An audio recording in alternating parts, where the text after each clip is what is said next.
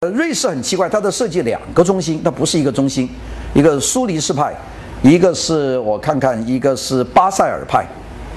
苏黎世和巴塞尔隔了一个山，呃，之间的距离只几十公里，因为有一个大山，有个山洞，把这个瑞士的文化分成两派，就变成苏黎世派和巴塞尔派是两派很不同的，一派偏艺术感觉，一派偏更理性的感觉。所以瑞士很奇怪，这两派合起来又变成瑞士国际主义，后来影响到荷兰，再从荷兰再影响到美国，美国影响到全世界，大概就就这么一个过程啊，这是他们做的。当然，我们中国的黑体字的形成就受到这个影响。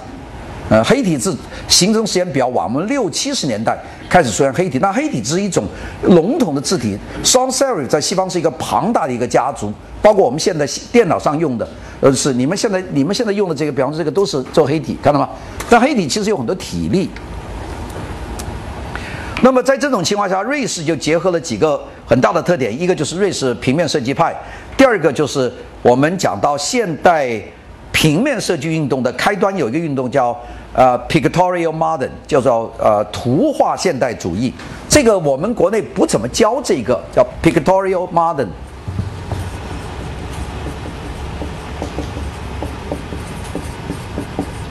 这德国开始的啊，这个有几个叫图画现代主义，呃，非非常重要的一派。瑞士是把这两派结合起来，用很简单的图形、很准确的设计语言来表达它的。一个设计的一个观念，这些的作品，你看一九五六年的，到现在看，这差不多，你没有办法推翻它，要做的特别好。现在我们很多东西还不如它。这个是，呃，非常重要的一个新平面设计杂志的第二期的封面。呃，这个汉斯拉斯穆穆勒来的时候送了一本书，就是他们这个杂志的核定本。呃，现在放在我们汕头大学，非常非常好的一本书啊，它就这字体就已经形成了。五四年是 Helvetica。开始进入商业生产，到五九年，Helvetica 已经征服世界了。现在我们的大公司，像诺尔公司，还有美国的 IBM 公司用的标准字体都是 Helvetica。Helvetica 纽约地铁的所有的标准字体，呃，差不多全美国的地铁都是用 Helvetica，就是瑞士派征服世界，这个了不得，在平面设计上啊。这个纽波格，这是苏黎世的。瑞士是一个神奇的地方的，瑞士和和荷兰这两个地方都得去，因为他们在平面设计上太伟大了，呃，他们形成了一种牢不可破的这种现代主义的风格，基本上大家都只能学他。你看这个布鲁克曼，布鲁克曼是两个重要的教父之一，这是布鲁克曼所设计德国电影电影节的展览啊，他你看很简单，Del Film，两个字，呃，落碟，黑底。这个布布局很严谨，这个可能我们是可以叫 timeless design，呃，没有时间限制的一种风格，呃，非常非常非常棒的一个风格。这是布鲁克曼。我有本书叫做《世界平面设计史》，我现在在改最后一版。这个这一这个这一章在我的电脑，昨天晚上我在宿舍还搞了一下。那个这一章搞完了，这本书就可以复印了。那个估计明年。这个中国青年出版社会出的二版，那就有很多的很多的改变，特别是今天中午吃饭有同学跟我提出来的这个交互设计，呃，数码设计在平面设计的影响。那个最后现在我改的这张就包括这个这个界面设计或者交互设计在平面设计的这个发展。这个这个新版。所以大家可以看到，就是明年啊，就现在来不及，因为我最近都在出差啊，就影响了进度。但是一共十五章，我就改到十五章了，前十四章都已经改完了，就准备图，图就全换了。现在我我的比较头痛的就是我的这些书，这些图都是给这些书用的，但这些书都印黑白，并且图很小，就看不见。所以现在呢，就有有一个大出版社，呃，就说要跟我签约，就出全彩本。呃，设计师们都想要，特别是建筑史，呃，还有现在正在写的室内设计史，嗯，他们要全彩，呃，工业产品史就包括这本，这是工业产品史，就是现代设计史了，就是你们这本的新版，全彩图，并且图的质量非常好，结果现在出的一黑白，什么都看不见，所以呢，呃，我我原来问中国青年出版社、中国建筑工业出版社能不能出，呃，全彩版，他们说不行，太贵，一本书三四百块，没人买。现在别人别的出版社想出了，他们就说我们我们现在马上出全彩版，所以我逼他们一下，估计就以后出一本给专业人员用的书，就比较厚一点啊，全部彩图，因为全彩还是重要的，是吧？就是学生买不起，你可以先看黑白的，但是到了职业的，我我估计你们要买都想买全彩版，呃，不会说我吝啬几百块钱，我就买一个黑白凑着看。现在这些这些书的图基本上没法看。你看这瑞士派，这也是布鲁克曼，它很简单，直横或者倾斜一点，呃，用的字体都是很单一的啊。这斯达拉文斯基的音乐会，但是音乐会的节奏有这个感，这个感觉，但是他没有用任何的这个图形形象。这瑞士派非常厉害，你先到瑞士看他们那个的那个识别系统，还是设计的很好。这瑞士这个国家太值得去了，因为它很小，你坐火车就能够整个国家跑遍，并且它每个城市很不同，呃，都城市都不大，都可以走路，非常可爱。呃，但生活费非常贵啊。瑞士就是吃什么东西都很贵，他们也用图形啊，图形做也很简单啊，比方说注意孩子，这个他他没有什么玩花招，就是你开快了就撞到小孩就完了，呃，照片拼贴，呃，字也很很清楚啊，shoot the skin 就是注意孩子就完了，非常非常简单的，你看这个也是，呃，注意骑车行人。那为什么不能老老实实的讲一个东西？就功能至上都没有做到，所以我现在在在学校里看他们学生贴的海报，我经常看搞不懂他们准备讲什么，那也挺纳闷的。其实这个做得很好，这个瑞士平面设设计派，你看多棒！这是另外一个阿明霍夫曼，我们就看下面的名字，记住两个人呐，一个就是布鲁克曼布鲁克曼第二个就是阿明霍夫曼，这两个就是瑞士平面派的两个鼻祖，最重要的。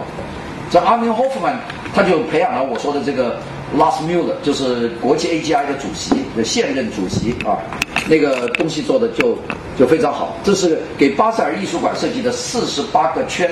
就看见有个圈嘛，一个圈四十八，完了。这个很很简单啊，所有东西赤裸裸的 Kunst 就是英文的 Art，就是艺术，呃，Hall 他们叫大家看得懂，下面是 Basel，就巴塞尔。巴塞尔太厉害了，现在在我们搞巴塞尔双呃巴塞尔年展是吧？艺术展呃香港都搞，就巴塞尔搞出来的。那么小一个国家，搞出一个世界最重要的艺术大展，并且在纽约呃在呃佛罗里达开美洲的，在巴塞尔开欧洲的，然后在香港开亚洲的，这不得了。你们有没有看巴塞尔展啊？每年要看的，我，知道是四四月份吧？好像是不是四月份呢？我记得啊。今年是什么时候啊？因为涨过了，我就看过的，呃，涨过了，涨过，这是四月份，呃，三三四月份，嗯，呃，香港会展中心那也很大了，一一一两层楼都是，你们每年得看，因为你要了解世界当代艺术，就必须看那个展览，因为它最大就是它了，啊，它比米兰双年展要大，米兰双年展是一个产品展，它是个艺术展。你看这个阿明霍夫曼，他非常简洁，阿明霍夫曼的东西就是简单好看。呃，并且呢，你什么时候都不过时。瑞士平面设计派，我现在讲的是这个里面的中间的那个，大家看见了吧？呃，我这个呃体系都在黑板上，你们要把体系要搞清楚啊。这个当然还有其他人将路德的儿童儿童图书展的海报，大家看看年份都很早了，五九年呐，五九年这是了不得，这个这个瑞士人。这路德为巴塞尔举行的木材展销会，年轮。所以当时这一派的东西，呃，展出了以后，然后传到了荷兰，荷兰有很多人马上受到影响，就在荷兰做出类似的东西。然后这些荷兰人当中有几个跑到美国去了，就影响了美国纽约的很多设计公司。这些设计公司就受到这个影响，开始大规模转变，就形成了一个新的派。美国人不能这么刻板，要这么刻板，美国人不受不了。所以美国人在里面加上了很多调侃的内容，就变成了纽约派。纽约派最重要的一个标志，你们每个人都知道，我我爱纽约，就是 I love 有个心，New York 就三个字吧，I 心 N Y 记得吧？然后我们全世界化，那就是受这个影响，就纽约派的影响，纽约派就变成了一个很波澜壮阔的一派。呃，当然后来产生了后旧金山学派、图钉派等等这些，这在我的平面设计史是有两章专门介绍这个的，但是非常非常有趣的。呃，斯坦科夫斯基这个是也是很好的一个设计师。这个安东斯坦科夫斯基也是在瑞士。呃，帆帆船海报的这个竞赛，这些都是五六十年代，所以五六十年这个国际主义风时期，它在建筑上面，大家看起来那个西格兰姆大厦呀，产品上面看起来查尔斯伊莫斯啊，在平面上你看瑞士派啊，它属于同一个一个范畴，就追求一种国际的设计语言，它是没有国界的，没有民族性的，非常具有国际面貌的，就是他们追求的就这这套东西。那也有一些是用了一些呃图形的，像这个叫罗斯啊，理查德罗斯，他用很多照片进行拼贴。呃，这有个字你们要学的，这个我们说早期的纸片拼的叫 b a b i l c o l l a 就纸片拼贴，后来我们笼统叫做 collage。这个字看起来像 college，这当中是个 a 字，大家注意，要念 collage，这都是 collage，就是拼贴。这个拼贴最早的人当然就毕加索，毕加索在立体主义的绘画上开始拼书、拼车票，这就是把 b i l c o l l a 后来他把铁铁皮啊、铁丝啊，或者是这个木棍呢，也贴到他的画布上去了，这就 collage。这是大概是一九一几年就比较索就做了，但是后来呃有了一个很大的发展，就是那个达达主义，达达主义就开始呃完全用各种材料去拼贴。当然，拼贴的最厉害的就是我们知道马歇·杜尚，杜尚就是不但是拼贴这些废料，杜尚是把完整的，呃，我们叫 ready-made，就是已经做好的产品，就拿拿去作为一个展品，比方说一个小便池，把它竖起来就变成一个雕塑，这就产生了 collage，也就后来我们说 installation，就是装置的这么一个根源，这艺术的一路，在设计上 collage 用的非常多，呃呃，平面设计用的特别多，这就典型的 collage，就是各种各种拼拼合。他们做了很多了，但做得很好。这个胡博一九五七年为意大利的蒙扎汽车大赛做的海报，呃，做的跑道颜色，这个车用用照片拼贴的方式来做。大家知道那个时候没有计算，没有电脑啊，那完全手工做的。这个手工做用照片去拼，做出来真是觉得好，并且字体都是这种无实线体。啊，就是完全国际主义范，这这些东西到现在看，你觉得还是好啊？这个呃，美国，我们就讲美国，美国是一个奇怪的国家，美国人什么东西都要开玩笑。在美国，瑞士派像这种，叫瑞士派，很实在的，美国不行。所以美国我就讲它的交通标志，这美国交通标志有有些奇怪的字，speed limit enforced by sniper，就说你要超速的话，我用狙击手打你，就开玩笑。我我我最奇怪的例子就在纽约，美纽约有一个叫荷兰人隧道，从那从那个 New Jersey 开车进入进入纽约，在欧德国和瑞士呢，这就是一个牌子，呃，不许停车，一个 P 字，一个一个斜杠，是吧？那全世界都这样，就美国就比较复杂，他写了很多字，我我我就在我的书里面特别提到，他第一个招牌写一排字，白底黑字，就是说 No parking anytime，任何时间都不能停车啊，这就完了。然后你开车开了一公里，他出来第二块，We are serious，我们讲真的，这废话了，美国人就喜欢搞这个啊啊啊，这个过一下还有一个，反正是一个接一个，他连续三个牌子讲了三句话，这三句话让你就你就就不由得一笑，就像这个牌你看到你说，呃，我用狙击手来对付超速的人，这是真实的一张照片，这是美美国文化。所以美国文化，我为什么放这些图片给大家看呢？就是美国人所有的现代主义到了美国都要进行美国化的演变，因为他的民族的天性诙谐，那就是他可以接受这个。如果在中国，你肯定就呃官司上升了，是吧？你为什么用狙击手对付我超速啊？其实没有狙击手，他只不过吓唬你一下。大家都知道，你看，你看，I tell you to make a left turn，我说我看你敢不敢左转，他不是说不许左转。下面说 you won't，你不敢，看见吗？这这是我在纽约拍的一张东西啊。我看你敢不敢左转？这上面写了不许左转，然后下面说 you won't，你不敢。这这纯粹美国人的东西，但他用的字体是瑞士派，但他美国人说话他非常的风趣，所以呢，我们说为什么出现图钉学派？这 push pin。呃，大流派 Pushpin 流派，就是因为美国文化造成的瑞士现代主义产生了一个变形，一种异类，这个形成了美国设计，这个影响了很多人啊。你看美国呢就非常搞笑的，它这条路非常复杂，它也照样把路画出来。你说看到这样的路口，你就你就晕菜了。他也知道你晕菜，然后他他其实没有这么条路，他就是说前面有一堆路挺乱，他就搞了一个牌子画了这么一堆。他不是告诉你路，是告诉你前面晕菜，下面还加一个字 “good luck”，你祝你好运，就告诉你现在开车要小心。美国经常冒出这种东西，所以这个外国人到就瑞士人到美国去觉得不可理解，怎么这么乱搞啊？美国人就觉得这个很好，那这是典型的美国平面设计。大家现在看出区别吧？因为美国人他那种民民族性的轻松幽默，他总是通过他的表示，但他用的语言是瑞士派的语言，这是一派啊。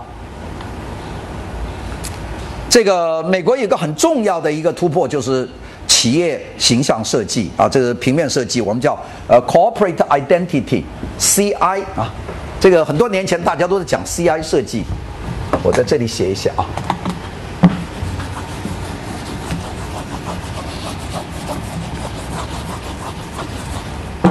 我们在美国的教室是三面都是白板，我基本上课是从头写到尾，写这么一圈，要还带画，并且是黑颜色的马克笔，所以你们将来要准备黑颜色的马克笔，呃，并且你们将来设计学院的黑板要多，这个要得环一圈。美国学校，我们学校有几个这个板书高手，我是算我们美国学校板书最高手的，经常我画很多建筑，整个墙把一个城市画出来。那个还有一个老师专门教昆虫构造。呃，我把一个昆虫画得很细，结果每一次到学校第二天来，几个清洁工总是跟我们抱怨说不舍得擦，因为我画了一堂课嘛，三个钟头，哇哇哇，一全部画完了，满墙都是，非常好看。那些清洁工就拍照，完了以后就站在那里就抠脑袋，就舍不得擦。呃，第二天有时候留下一块给我，我说你干嘛不擦？他说我们舍不得擦。呃，有我们有两三位教授是那种画画高手，在美国那个会在黑板上画画是一个绝技，学生很崇拜你。你是第一堂课，美国学生那么牛，你把他画完以后，他第二堂他服服帖帖的，就是一下把他打垮。这个你说老子能搞啊，你不会啊啊？呃，这个这个其实是一个 show off 的一个机会啊，所以板书很重要。这个叫做企业形象设计啊，corporate，这个跟美国有关系啊，identity。我们把这个叫成 CI 啊，后来加了一个 system。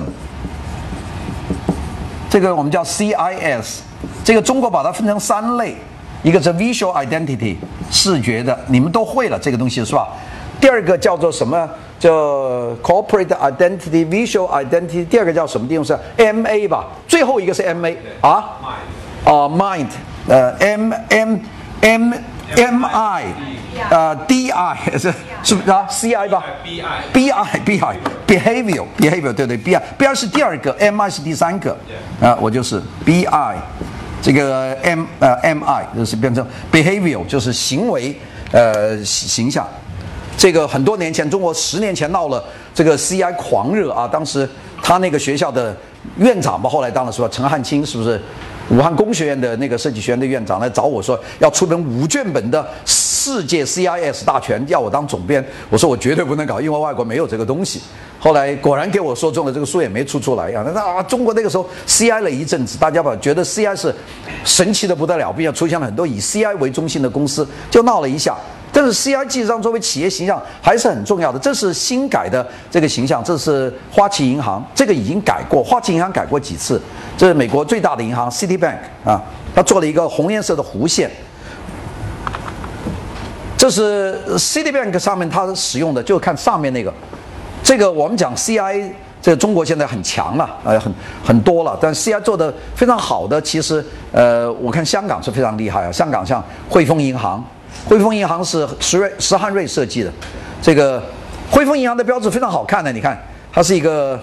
这个这个道理很简单。汇丰银行的是我忘记的是这样的吧，是这样的，然后有两边是是是吧？汇丰银行是这样的东西啊，这个道理是这个四个是进的，这两个是粗的，这个中我问石汉瑞，石汉瑞的道理说很简单，就是入多出少。有这个道理很简单，就是两出四四入，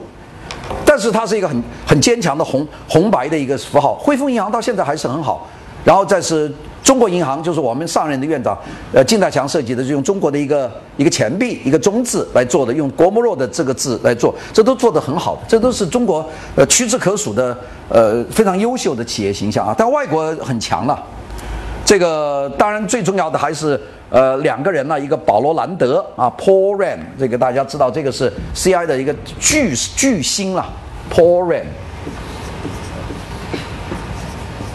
兰德一个 s o b a s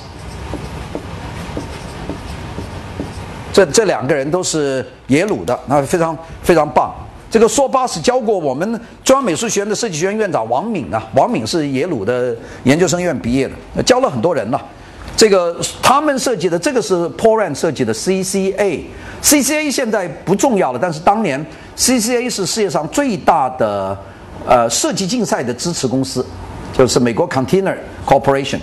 呃，支持了很多设计竞赛。那个，因为它是原来是纸箱嘛，瓦楞纸箱，现在不用这个东西啊，CCA。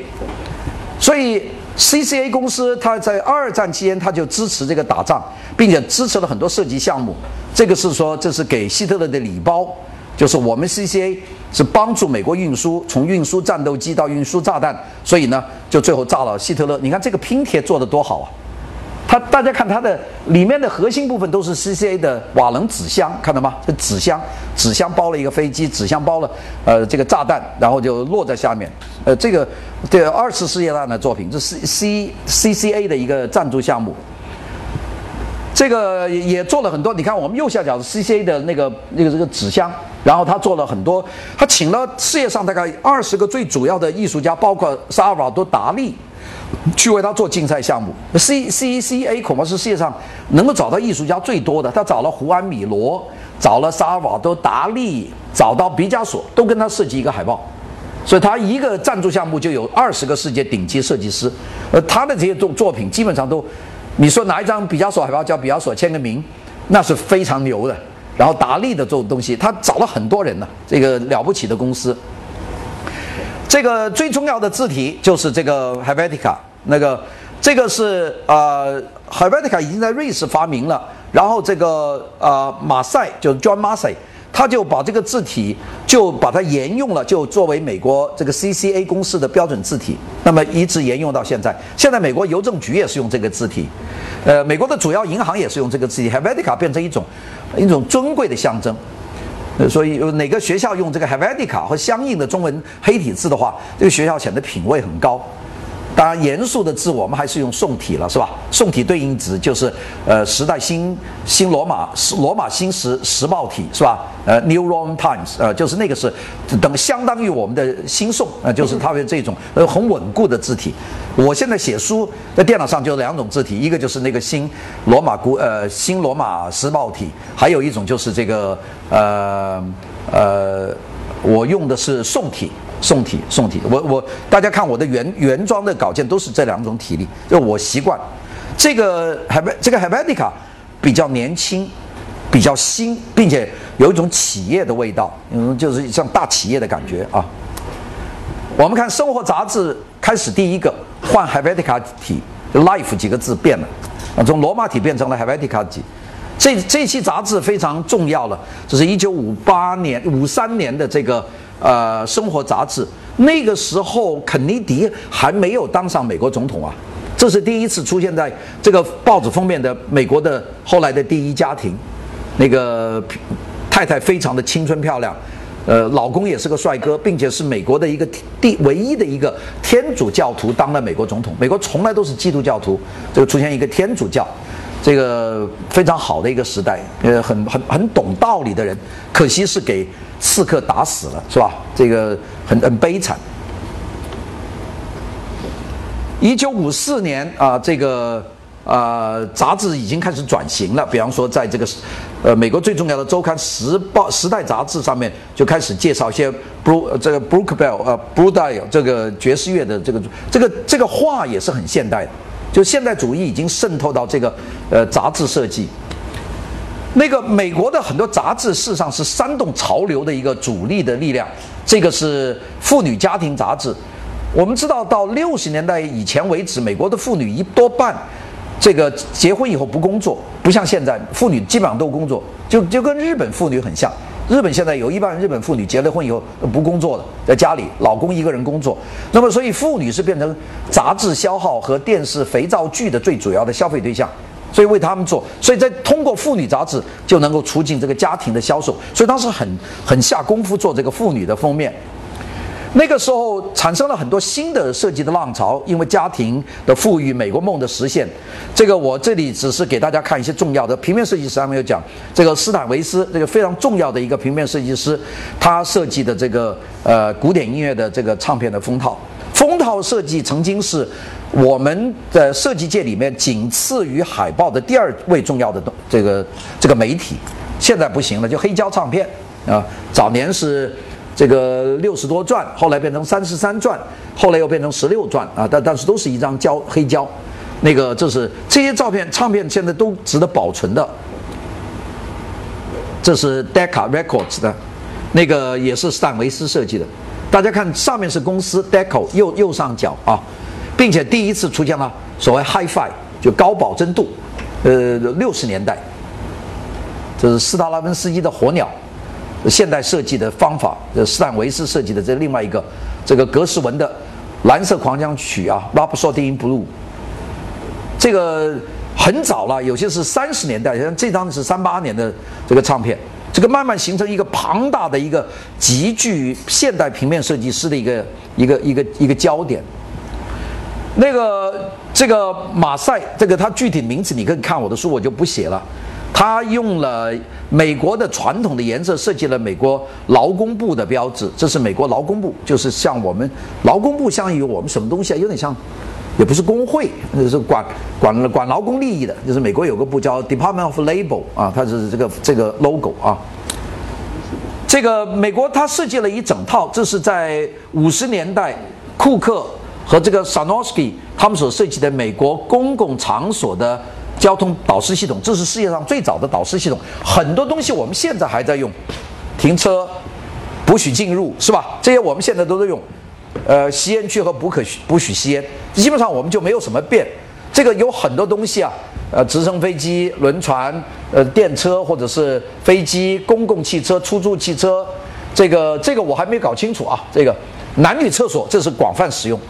这个这是这边呃男女共用的这个地方，就是一个房间里面锁了门就可以用的，呃救急等等东西，咨询关于什么东西的旅游咨询，这一种设计，这是美国交通部要求的设计。这个设计在五五十年代形成以后，现在全世界基本上受这个影系统的影响。